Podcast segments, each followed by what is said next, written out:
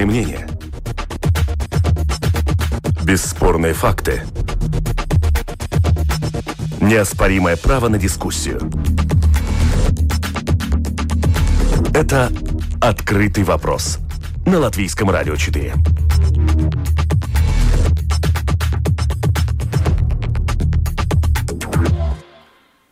Здравствуйте, уважаемые радиослушатели. Вместе с вами в эфире Латвийского радио 4. Дискуссионная программа «Открытые вопросы». У микрофона Роман Шмелев э, э, и продюсер программы Валентина Артеменко. И, как всегда, по понедельникам в это время мы обсуждаем самые заметные э, события международной повестки, международной политики. Вот так и сегодня мы начнем с... В последнее время часто говорим о Китае. Одна из важных тем которые а, появились на прошлой неделе. А, в прошлый четверг был опубликован китайский законопроект о национальной безопасности Гонконга, который дает довольно широкие полномочия Коммунистической партии Китая, в том числе и подавлять сепаратистские настроения в Гонконге. Вместе с нами на прямой связи китаист, журналист Московского центра Карнеги Леонид Кавачич. Здравствуйте. Здравствуйте. Расскажите, пожалуйста, а, что нового а, произошло вот в истории, скажем, Гонконга и отношений Гонконга с а, Китайской Народной Республикой? Ну, нового, собственно, вот как раз вот этот законопроект о национальной безопасности Гонконга, который, по большому счету, лишает Гонконг э, автономии, в том числе в законодательном плане. Дело в том, что согласно этому законопроекту а, китайские спецслужбы а, смогут э, открывать свои подразделения в Гонконге. То есть, э, по большому счету, появляется параллельная силовая структура в Гонконге, а, которая будет подконтрольна центральным властям в Пекине. Простите, но фактически а... это именно то, чего и боялись протестующие в прошлом году, или все-таки нет? А, абсолютно верно. Более того, можно сказать, что опасения протестующих даже, а, скажем так, э, э, все превзошло их ожидания, потому что а, они летом протестовали против закона об экстрадиции, а сейчас, по большому счету, центральное правительство в Пекине полностью стремится подчинить себе так сказать, все силовые структуры Гонконга, по большому счету, с принятием этого закона.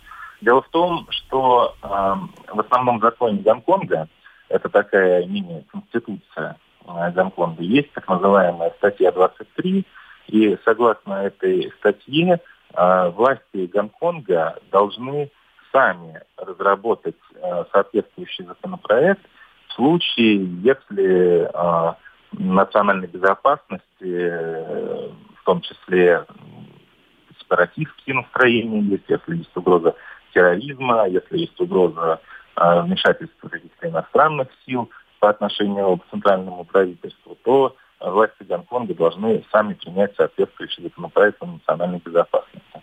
Но дело в том, что учитывая настроение в Гонконге, э, в том числе протесты, которые завершились только с началом эпидемии коронавируса, а, власти в Пекине понимали, что а, вряд ли законодательный совет Гонконга примет э, когда-нибудь в ближайшей перспективе такой а, откровенно пропекинский закон. Дело в том, что в ноябре прошли выборы в районные советы Гонконга, где подавляющее число мест заняли оппозиционные силы. А дальше предстоят еще выборы в э, законодательный совет Гонконга как раз. И тоже у Пекина были опасения, что места в законодательном совете Гонконга тоже достанут э, оппозиционным лидерам. Правильно ли я понимаю, да, что то есть китайская э, центральная да, власть э, несколько опасалась, что э, Гонконг несколько уйдет из-под контроля? Да, да, да, совершенно верно. То есть э, э, были совершенно четкие предпосылки к тому, что э, власть в Гонконге э, по результатам предстоящих выборов законодательный совет станет э, более оппозиционным, э, и там будет э, меньше мест э, про пекинским э, лидером, и, соответственно, законопроект вот этот никогда не будет самостоятельно принят Гонконгом. А, а есть ли уполномочия сейчас у Китая настолько, чтобы вот настолько серьезно вмешиваться в а, жизнь в Гонконге. Ну, с учетом того, что, с одной стороны, конечно, Гонконг — это китайская территория, с другой стороны, она вот находится в периоде э, перехода из э, э оттуда сюда, что называется, из вот британской э, части в, обратно в Китай. Понимаете, в чем дело? Это довольно тонкий вопрос. С одной стороны, юридически у Пекина действительно есть полномочия э, вводить изменения в законодательство Гонконга вот так вот сверху, как это э, делается сейчас во время сессии в СНП. С другой стороны, в момент, когда в момент передачи Гонконга Китаю в 1997 году между британским правительством и Пекином была э, совершенно четкая договоренность, что э, власти в Пекине дают э, максимальную автономию, в том числе законодательную Гонконгу, в рамках вот этого режима известного «одна страна, две системы». Ну и, собственно говоря, все годы власти в Пекине придерживались этого принципа. В 2003 году была попытка уже со стороны Пекина э, продавить вот это вот э, законодательство о национальной безопасности. Но тогда на улицу тоже, на улице Гонконга вышли протестующие, и, собственно говоря, эта инициатива была задушен на корню. В этот раз э, власти Пекина решили действовать гораздо более решительно. Я помню, что прошлой осенью э, мы обсуждали вероятность э, военного вторжения в Гонконг. Вот сейчас как вы оцениваете вероятность военного введения, введения военного положения в Гонконге? Ну, по крайней мере, совершенно точно могу сказать, что эта вероятность повысилась по сравнению с э, предыдущим годом. Потому что э, во все предыдущие годы, во время аналогичных мероприятий в Пекине, во время сессии в СНТ, подчеркивал, подчеркивалась э, цель Пекина по мирному воссоединению э, с Тайванем, например. Ну и э, подчеркивалась вот эта вот э, необходимость отношений Гонконга Э, проводить политику, придерживаться политики «одна страна, две системы». Сейчас же власти Пекина подают совершенно очевидный сигнал не только Гонконгу, но и Тайваню, и даже своим геополитическим э, соперникам, в том числе Соединенным Штатам, о том, что они готовы действовать более решительно и, скажем так, э, это не исключает какого- какого-то силового вмешательства в решение вопроса. А вот эта решительность, о которой вы говорите, она сейчас насколько вообще уместна в ситуации, ну, скажем, чрезвычайной ситуации практически по всему миру, в, в том числе и Китай еще совсем недавно был эпицентром э, пандемии, а теперь вот э, может, э, да, вот занять такую активную позицию в отношении Гонконга?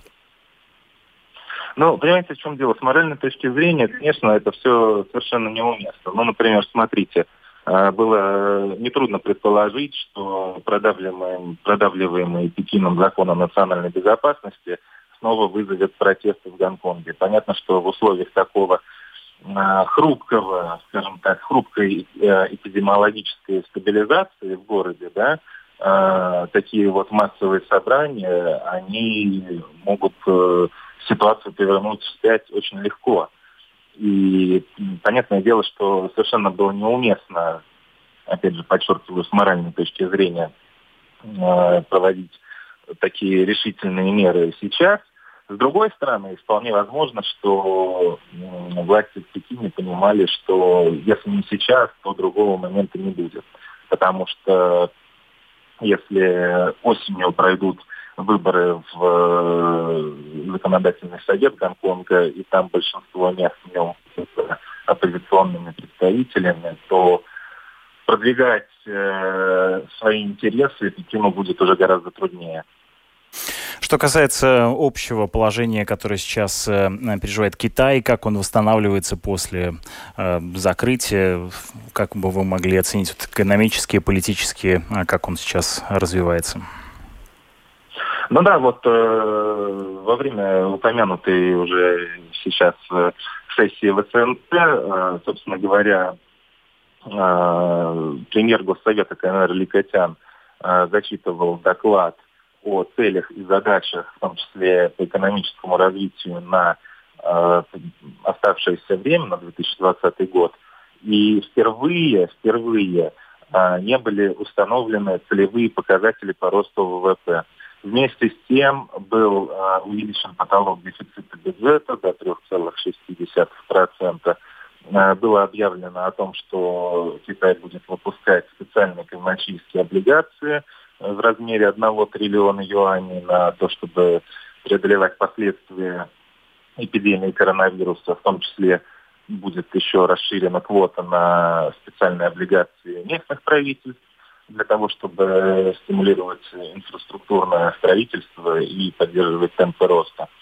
А, конечно, ситуация с экономикой в Китае сейчас э, крайне напряженная, пожалуй, много десятилетий. Э, Китай с таким не сталкивался по итогам первого квартала. Было падение ВВП на 6,8%. И, конечно же, власти Китая стоят перед трудной задачей. С одной стороны, им придется увеличивать э, кредитную массу в экономике для того, чтобы поддерживать э, хоть какой-то рост и выполнение взятых на себя социальных обязательств.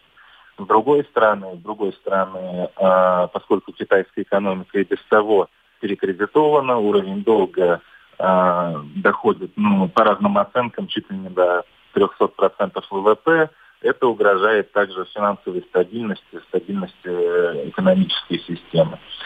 А, непонятно, что будет с эпидемией дальше. Существует э, угроза второй волны эпидемии, поэтому, в общем, а, Китай пребывает в состоянии такого вот, э, скажем так, сжатия и разжатия, да, то есть э, он то ослабляет ограничения для того, чтобы поддерживать хоть какую-то деловую и производственную активность, то снова вводят местами в некоторых кластерах новые ограничения для того, чтобы избежать распространения эпидемии. А, собственно, так, скорее всего, и продолжится весь оставшийся год. Э, э, Китай будет стараться э, выполнять взятые на себя обязательства, в том числе полностью избавиться от бедности, вывести всех за черту бедности. Это политическая задача, которая была поставлена и обещана китайскому народу непосредственно э, председателем КНР Си Цзиньпином. И, конечно же, э, на ее выполнение будут брошены все силы. А как определяется, давай. вот, скажем, уровень достатка? Люди, вышедшие из бедности, это люди, владеющие каким-то определенным количеством э, имущества или чего, или каких-то благ? Нет, нет, нет, ну это, это, это просто, э, скажем так, Э, доход э, выше прожиточного минимума. Ясно. То есть э, те, у кого ежемесячный доход выше прожиточного минимума, не считаются бедными. Э, по состоянию на прошлый год э, было в стране около 16 миллионов бедных. Собственно говоря, вот к началу 2021 года поставлена задача достигнуть э, общества средней зажиточности, или как по-китайски это называется, сяукан – но, судя по всему, эта задача подразумевает под собой как раз избавление полное от бедности, чтобы не осталось никого, кто живет с доходами ниже прожиточного минимума. На какой стадии сейчас находятся американо-китайские отношения? Американо-китайские отношения сейчас находятся, пожалуй, на низшей своей точке за, за последние несколько десятилетий. Более того, дна они еще, видимо, не достигли, и отношения будут только ухудшаться. Ну, во-первых, э, это связано э, с тем, что э, если закон о национальной безопасности Гонконга будет принят, а есть все основания полагать, что он все-таки будет принят, то последуют ответные санкции со стороны Вашингтона. В частности, в данный момент действует в отношении Гонконга особый режим со стороны Соединенных Штатов, э, в том числе определенный, так сказать, ну там другой таможенный режим. Однако в случае, если этот закон будет принят, то тогда э, автономия Гонконга от центрального правительства Пекине будет под большим вопросом, и, скорее всего, тогда режим тарифных ограничений, который распространяется на всю остальную часть материкового Китая, будет распространяться и на Гонконг. Китай в ответ, э, конечно же, обвинит Вашингтон в вмешательстве во внутренние дела и последует, вероятно, на уровне риторики, а может быть и на уровне каких-то э, административных мер и ограничений, очередной виток эскалации вот этого торгового и технологического противостояния. Кроме того, не решен вопрос с эпидемией. По-прежнему Вашингтон обвиняет Китай в сокрытии, э, скажем так, данных по распространению эпидемии, из-за чего драгоценное время было упущено, и э, эпидемия коронавируса приняла вот такой вот трагический мировой масштаб. Китай, опять же, по-прежнему э, обвиняет э, Вашингтон э, наоборот, в политизации вопроса с эпидемией, даже выдвигает, причем э, на уровне Министерства иностранных дел конспирологические теории о том, что вирус этот, он э, был завезен э, в Китай американскими военными. Все это, конечно же, не способствует нормализации отношений, и поскольку эти вопросы были не решены сейчас, вот, и вряд ли будут решены в ближайшее время, можно ожидать лишь эскалации противоречий между двумя странами. Спасибо большое за комментарий. Вместе с нами на связи э, был э, китаист, журналист Московского центра Карнеги Леонид Ковачич.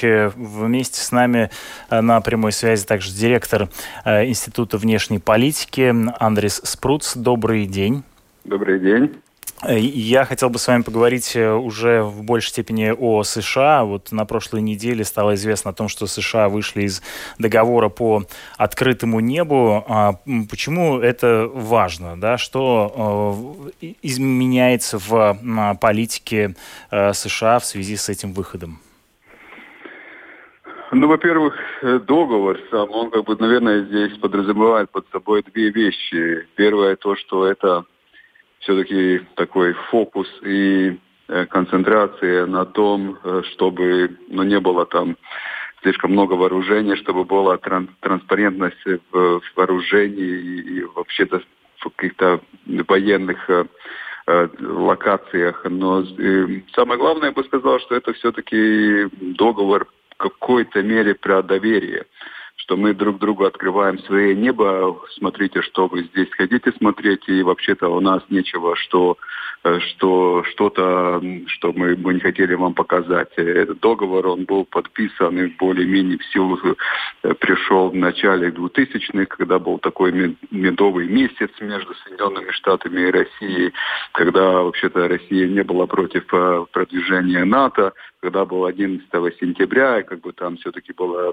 было, было сотрудничество. Так что как бы это было хорошее время для того, чтобы все-таки попробовать построить доверие уже после холодной, холодной войны, где ну, какие-то мере, какой-то мере уже партнеры друг друга друг другу доверяют.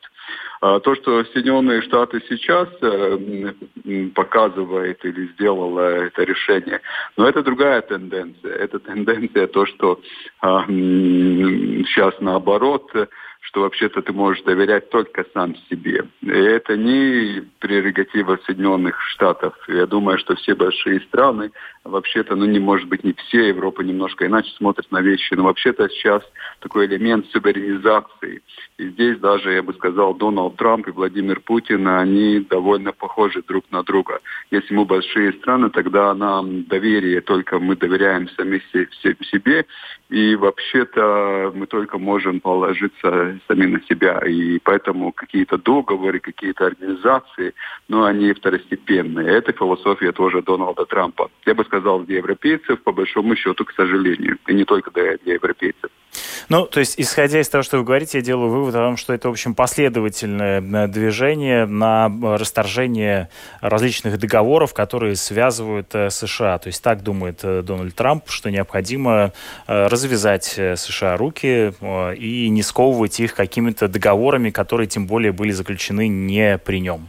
Очень коротко, абсолютно. Хотя здесь тоже хороший акцент был то, что вы сказали, что вообще-то что было не при нем. А, если смотреть, тогда, тогда он вышел из э, вот, вот э, про ограничение среднего э, ракет средней, средней и малой дальности. дальности да из э, Парижского климатического договора, э, из ядерного договора с Ираном. Так что вообще-то это, во-первых, его философия, что вообще-то договора организации, они Соединенным Штатам не помогают. Америка, она большая страна, может себе сама все сделать. Сейчас, конечно, тоже про э, э, мировую организацию здоровья. Так что не, не только эти договора как бы в военном политическом плане, но даже время, время пандемии мы видим и такие тенденции. А с другой стороны, вы тоже правильно сказали, что вообще-то не при нем те договора, которые были заключены тем более еще Обама, или Обама их как бы продвигал, э, Трамп всегда был антиобамовский. То, что все сделал Обама, надо сделать наоборот. И вообще-то полностью все-таки тоже, ну как бы нет так, что Трамп вообще никакие договоры не, не входит, договоры не входят. Но если мы опять можем помнить там НАФТА, э, это Северноатлантическая э, американская организация торговли, Канада, Мексика и Соединенные Штаты. Ну как бы был был перезаключен договор, где уже под Трампом канадский, американский, мексиканский договор про торговлю. Ну и там уже Соединенные Штаты как бы продолжают содействовать и торговаться. Так что все-таки ну что-то что-то, что сейчас интересует, что сам Трамп может подписать, он полностью от этого тоже не избегает. Но вообще-то его философия такова, что организация это не в помощь э, Соединенным Штатам. Но в ваших словах я уловил, э, что есть э, со стороны Европы некоторое сожаление относительно выхода США из этого договора э, по открытому небу. А почему? Чем оно обусловлено? Почему Европе невыгодно, чтобы США выходили из этого договора? Ну, во-первых, опять как бы конкретика в том, что, например, э, российские самолеты будут летать над Европой, а вообще-то как бы для э, натовских сил здесь не будет солидарности, здесь не будет, наверное, что, что-то будет из европейской стороны, но вообще-то не будет полностью ясно, как это будет делаться со, со стороны НАТО. А, во-вторых, конечно, но все-таки Европа, она ориентируется на том, что мир надо ну, построить на взаимодействии, что в мире организации, институции, нормы, они очень важны. Европа, конечно, в том смысле понимает это, потому что все страны, ну, вообще-то, они или маленькие, еще даже не поняли, что они маленькие. Но опять Германия немножко побольше, но слишком мала для мира, хотя и слишком большая иногда для, для Европы. Поэтому опять как бы вот такой уже в этом смысле да, да, такое сотрудничество и, и, и такая, ну, как бы опять здесь э, понимание друг друга, здесь показывается о том, что как бы такая трансатлантическая, евроатлантическая э, коммуна, общество, что она все-таки уже немножко делится. Соединенные Штаты все-таки всегда играли очень важную роль в том, что ну, вот это евроатлантическое общество существовало, и у него было все-таки общее отношение к вещам. Это показывает, что вообще-то философии различаются, а за философиями уже э, следует конкретная конкретика. Ну, это свидетельствует о некотором разладе внутри НАТО? А, но здесь как бы две вещи. С одной стороны, я бы сразу не хотел идти так далеко, что здесь уже НАТО разваливается. Нет, я не говорю разваливается, я имею в виду, ну, разлад некоторые внутри. Вот да, да, я, понимаю, я понимаю, конечно. Я бы не хотел как бы драматизировать эту ситуацию, хотя опять, ну, есть и с европейской стороны, которые говорят, но мы помним знаменитые слова э, Макрона не слишком-то много месяцев назад про то, что вообще-то мозг НАТО, он уже ну, не действует, как бы вот нет этого стратегического понимания, общего мнения про общего мировоззрения, про очень большим таким вещам, что мы уже начинаем понимать мир иначе э, по-разному внутри НАТО. Так что здесь как бы эти две вещи. Если мы смотрим на дела, тогда НАТО, она присуща, все как бы функционирует на таком как бы военно-технократическом уровне. И здесь и присутствие Соединенных Штатов в регионе, и это присутствие, она даже усиливается. Если не было бы пандемии, тогда тоже были бы, э, были бы здесь уч- учеба э, воен, военная. Но, с другой стороны, конечно, если мы смотрим опять на более таком концептуальном уровне, более мега метатехническим военным, тогда мировоззрение здесь все-таки начинает, ну, оно оно, оно не, не общее при Трампе. Да, поэтому то, что будет с НАТО и как это будет продвигаться уже после Трампа, если он будет выбран еще, ну, я думаю, сюрпризы тоже здесь могут быть. Хотя я очень надеюсь, и тоже реакция Трампа на слова Макрона была такова, что вообще-то НАТО хорошо-то действует, и все нормально, и все хорошо, и вообще как так можно говорить, что у НАТО там э, мозг уже не работает. Поэтому здесь есть противоречивые сигналы. Я бы не сказал, что надо драматизировать, но вообще-то концептуально э, философически, если мы смотрим, это важно, как лидеры смотрят на мир, оно все-таки влияет на вот атмосферу ну, сотрудничество, а, атмосферу как бы, понимания друг друга. Это, конечно, это, конечно, немножко за знаком минуса. Ну, опять же, поправьте меня, если я не прав, но у меня создается впечатление, что Трамп воспринимает НАТО э, скорее как э, э такой подконтрольный себе инструмент. И один из способов в том числе указать и некоторым европейским странам на то, что они не исполняют своих обязательств по там, денежным отчислениям в общий бюджет от НАТО? Или я все-таки не прав? И НАТО, в НАТО Трамп себя ведет как, скажем, равноправный среди э, равноправных?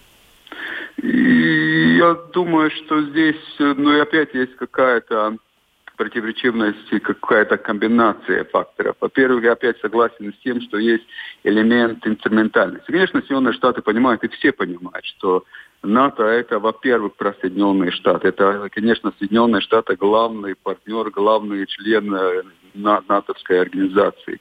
Если мы смотрим на как бы, ну, военные издатки, тогда ну, там 60-70% э, практически это все-таки там 600-700 миллиардов э, долларов. Это Соединенные Штаты. Европа там 200-300 примерно э, миллиардов долларов. Так что если мы смотрим как бы такой на, на, на, на финансы, которые стоят уже за конкретными странами, конечно, тогда Соединенные Штаты значит, огромная военная махина, огромная военная все-таки на такой сильный, сильный партнер, самый важный партнер.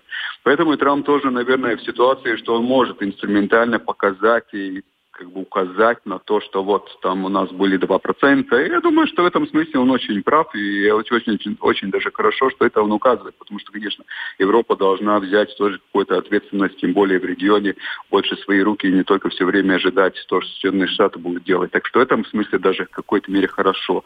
Конечно, тоже Трамп играет, он, во-первых, внутриполитический президент, и он играет на свою страну, на, свои, на свой электорат, на свое общество, где он показывает то, что вот, вот мы, мы вкладываем деньги, а здесь, которые не вкладывают. Но я ему сказал, что вообще-то они должны больше все-таки ложить деньги в военные структуры. Тем более немцы, которые нам продают свои машины, а военные, военные, военные как бы инвестиции не хотят делать. Так что здесь есть, здесь, здесь вот этот инструменталь, инструментализм внутриполитический тоже для Трампа.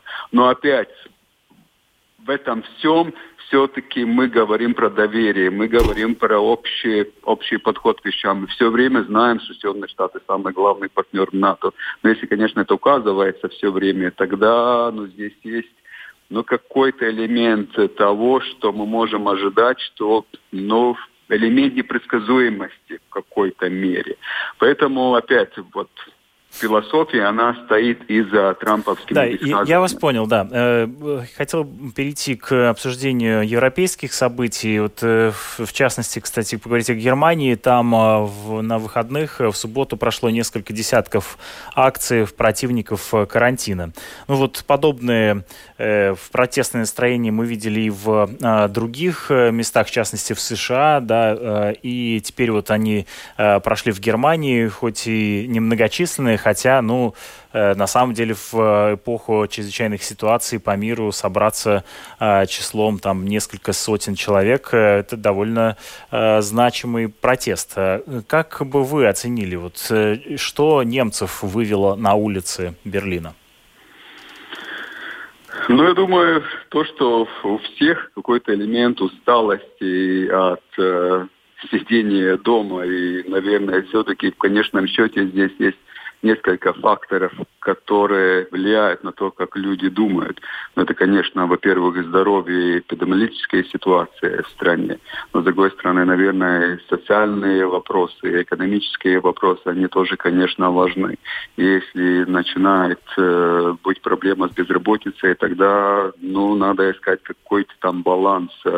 У каждого человека, наверное, своя комбинация размышлений, как долго это все может продолжаться. Но Германия, демократия, как, как мне кажется, большинство э, европейских стран, и, наверное, люди могут по-разному смотреть и по-разному высказывать. Да, но это некоторый стереотип, но тем не менее этого не ожидаешь от дисциплинированных немцев, да, если вешать какие-то клише. Почему не там греки, не итальянцы, не поляки, а, а вот именно немцы вышли а, на э, улицы Берлина? У вас есть ответ на этот вопрос?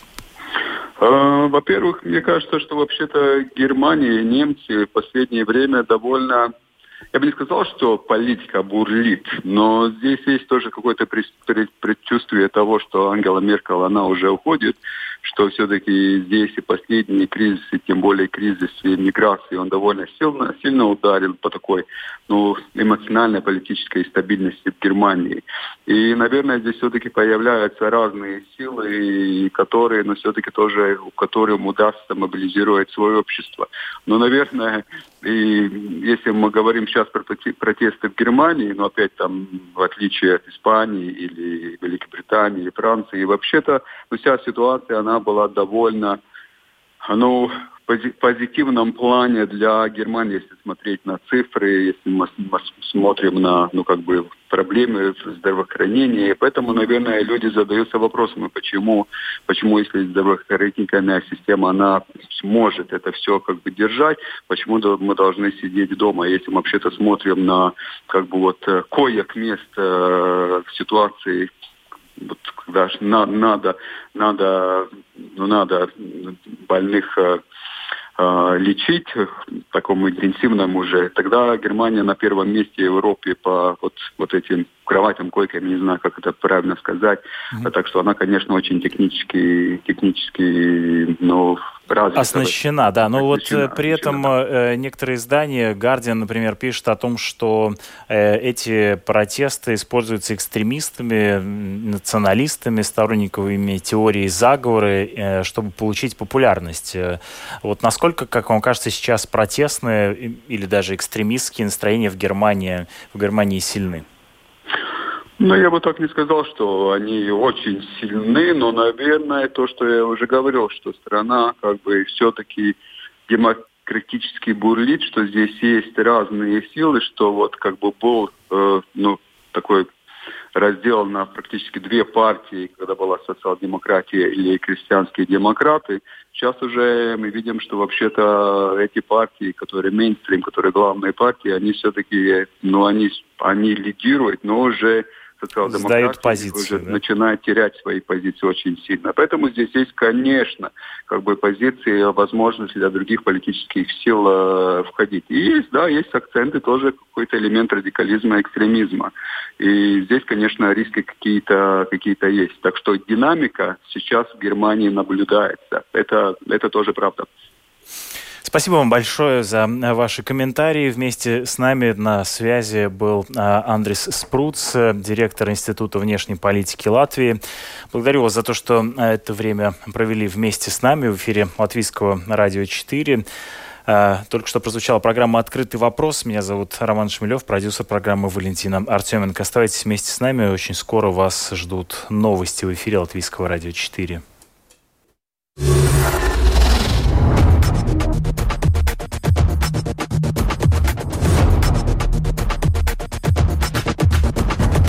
Спорные мнения.